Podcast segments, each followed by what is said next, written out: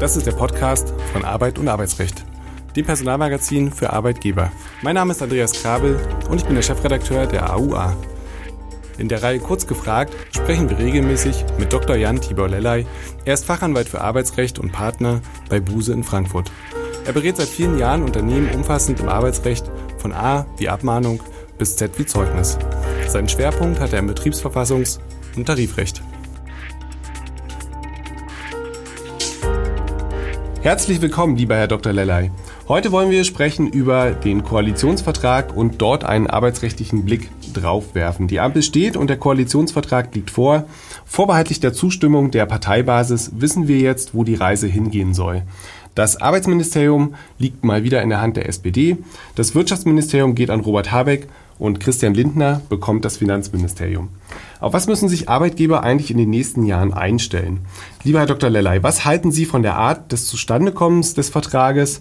Ähm, das Prozedere war ja doch ein wenig anders als in den vergangenen Verhandlungen vor vier Jahren. Wie gefällt Ihnen der neue Stil und ist das möglicherweise ein Zeichen für die kommende Regierungsarbeit? Ich glaube auf jeden Fall, dass es ein Zeichen ist. Erstmal muss man ja feststellen, wie Sie richtig angesprochen hatten, Herr Krabbe, mit dem Blick auf die letzten Koalitionsverhandlungen, also die letzten ähm, Koalitionsverhandlungen des, des letzten Kabinetts Merkel. Die Sache ging ja schnell, ja, schnell. Das haben, glaube ich, auch einige nicht erwartet. Und äh, es ist Aufbruchstimmung im Land äh, zu verspüren. Das glaube ich schon. Das kann man auch sagen, wenn man äh, auch den einen oder anderen Kritikpunkt hat. Mir gefällt das gut, wie es äh, gestartet ist. Die Schnelligkeit, die lässt darauf äh, schließen und hoffen, dass auch bei den Gegensätzlichkeiten, und das wird ja interessanterweise auch angesprochen, ganz offen im Koalitionsvertrag, die Gegensätzlichkeiten, dass aber auch bei den Gegensätzlichkeiten hier so viel äh, Kooperation und so viel gemeinsames Verständnis herrscht, das Land schnell voranzubringen, denn darum wird es ja jetzt gehen.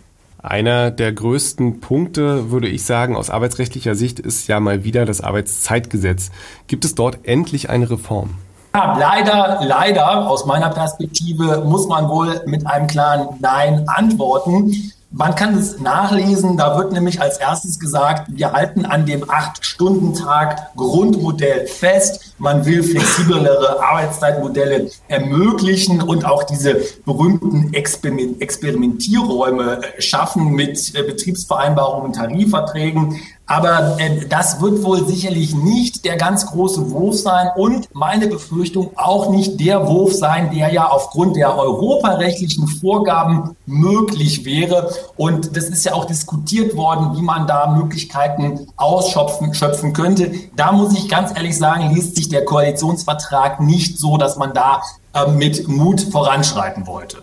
Die Sozialdemokraten wollten ja die sachgrundlose Befristung abschaffen. Das war so ein bisschen das Wahlkampfthema. Ähm, was aus, ist aus diesem Vorhaben eigentlich geworden? Konnte die FDP hier die Sozialdemokraten ein wenig bremsen? Ja, man kann wohl äh, nicht sofort sagen, dass das Vorhaben völlig gescheitert ist, ähm, aber die sachgrundlose Befristung bleibt. Also sie wird nicht völlig zum Outlaw erklärt, äh, wie das ja, Sie haben es richtig gesagt, Herr Grabe, äh, Vorhaben war oder zumindest Wahlkampfforderung war. Es wird Begrenzungen geben auf sechs Jahren beim ähm, gleichen Arbeitgeber. Das heißt also, man wird da Einschränkungen vornehmen, aber die sachgrundlose Befristung als solche wird uns wohl erhalten bleiben. Da kann man sagen, Entwarnung. Nächstes großes Thema, der Mindestlohn, der soll ja steigen. Und da frage ich mich natürlich, wir haben noch eine Mindestlohnkommission. Warum entscheidet das plötzlich jemand anders? Wie sinnvoll ist das? Und ganz grundsätzlich gefragt, warum ist dieses Gremium eigentlich eher geeignet? Ja, ich denke, hier hat es ja auch im Vorfeld, bevor der Koalitionsvertrag dann unter Dach und Fach war, da ist ja so etwas schon auch durchgesickert ähm, mit den 12 Euro, die man hier in einmaliger Anpassung, so heißt es ja da auf der Seite 70 des Koalitionsvertrags festlegen will, hat man ja schon gesagt, oh Mann, was passiert denn da? Was ist denn mit der Mindestlohnkommission?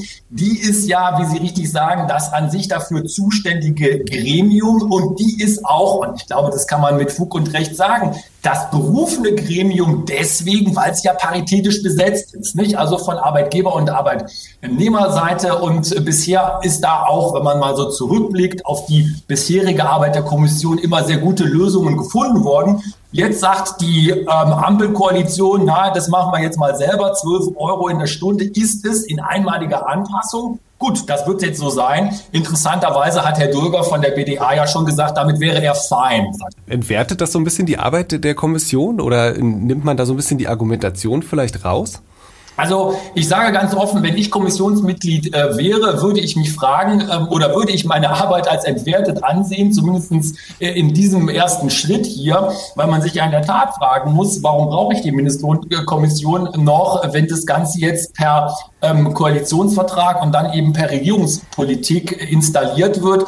Ich glaube, man wird sich letztendlich darauf zurückziehen, dass es ja eine einmalige Anpassung sein soll. Dann kommt die Mindestlohnkommission wieder zum Zug. Aber wie das häufig so ist, einmal ist nicht keinmal. Das kann sich auch wiederholen. Und dann ist natürlich die Arbeit der Kommission vielleicht wirklich ernsthaft in Frage gestellt. Die Erhöhung des Mindestlohns hat ja sicherlich auch Auswirkungen auf die Minijob-Grenze. Ja, absolut. Ich meine, die Minijob-Grenze wird hochgesetzt werden müssen, äh, äh, zwangsläufig, nicht? Also, und das steht auch im Koalitionsvertrag so drin, äh, 520 Euro. Ähm, und das ergibt sich eben daraus, dass bei der Wochenarbeitszeit von zehn Stunden ähm, sich das am Mindestlohn, an dem neuen Mindestlohn orientieren muss. Und das ist sozusagen eine Zwangsläufigkeit, die sich aus diesem Vorhaben des Mindestlohns 12 Euro die Stunde ergibt. Kommen wir zum Thema Mitbestimmung. Ähm, da stellt man sich nun endlich den Realitäten in der Praxis. Es soll digitaler werden. Was heißt das genau? Ja, das wüsste ich auch äh, so, so gerne. Sie haben völlig recht. Es steht drin, nicht? Man will die Mitbestimmung weiterentwickeln und zwar analog und digital. Ähm, man muss leider sagen, auf diesen etwas dünnen Satz begrenzt es sich dann auch fast, zumindest wenn man es so allgemein auf die Mitbestimmung bezieht. Interessant wird dann ein wenig weiter, äh, wenn nämlich davon die Rede ist, dass es auch Online-Betriebsratswahlen ähm, als Pilotprojekt geben soll. Das kann sich ja nur auf die jetzt anstehende Betriebsratswahl 2022 beziehen. Da wird es natürlich interessant und man wird sich sehr genau anschauen können und auch müssen, wie diese Online-Projekte in der Betriebsratswahl, also die Online-Betriebsratswahl verläuft. Das ist sicherlich eine Weichenstellung für die Praxis. Und dazu soll es ja auch noch das digitale Zugangsrecht für Gewerkschaften geben. Das aber nicht ganz wirklich Kernbereich der Mitbestimmung, sondern eher so ein Randbereich, natürlich ein wichtiger Randbereich aus Sicht der Gewerkschaften. Das steht jetzt auch ausdrücklich so als Vorhaben im Koalitionsvertrag. Das nächste Lieblingsthema, auch so ein bisschen Wahlkampfthema, ähm, oft Homeoffice genannt und mal wieder mobiles Arbeiten gemeint. Steht dazu irgendwas im Koalitionsvertrag? Oh ja, das kann man nachlesen. Es ist ähm, nämlich so, dass auch da ein alter Bekannter äh, zurückkommt, ein alter Bekannter aus dem äh, Anfang dieses Jahres oder ersten Hälfte des Jahres 2021, der berühmte Erörterungsanspruch. Wir können jetzt im Koalitionsvertrag nachlesen, dass ähm, den Arbeitnehmerinnen und Arbeitnehmern ein Erörterungsanspruch für das Homeoffice zugestanden wird. Da könnte man jetzt noch sagen, na ja, gut, Erörterungsanspruch, das ist ja nicht so viel. Wenn man dann aber weiterliest, dann äh, steht dort auch, dass Arbeitgeber nur widersprechen dürfen, wenn betriebliche Belange dem Homeoffice entgegenstehen. Und daraus muss man meiner Meinung nach ableiten, dass es sich nicht nur um einen Erörterungsanspruch handeln wird, sondern die Ampel wird ein Recht auf Homeoffice äh, umsetzen wollen. Denn sonst hätte es ja gar keinen Sinn, dass man den Arbeitgebern zumindest diesen ganz begrenzten Widerspruchsrecht, dieses ganz begrenzte Widerspruchsrecht einräumt. Ein ganz umkämpftes und heißes Thema ist natürlich die Tarifautonomie, ebenfalls eine Herzensangelegenheit der SPD. Gibt es dazu irgendwas Neues? Die Tarifautonomie, und das wundert äh, überhaupt nicht und ist ja auch ein absolut legitimes Anliegen der Sozialdemokratie, soll gestärkt werden. Da kommt auch natürlich sofort das Wort Tarifflucht ins Spiel. Die will man eingrenzen, verhindern und ähm, da hat man sich auch vorgestellt, dass man da ein ganz bestimmtes Modell, interessanterweise kann man das im Koalitionsvertrag nachlesen, ein ganz bestimmtes Modell der Tarifflucht, das will man, ähm, ist nicht ganz klar wie, aber rechtlich erschweren oder unmöglich machen, nämlich in Form von Ausgliederungen.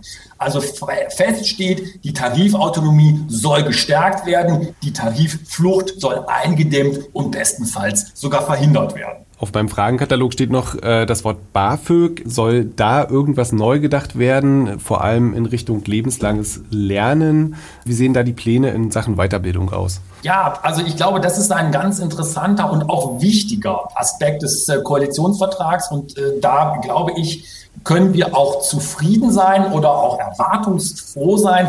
Die Ampel hat erkannt, oder hat zumindest diese Erkenntnis gewonnen, dass die Weiterbildung eins der Kernthemen sein wird der kommenden Legislaturperiode und natürlich weit darüber hinaus.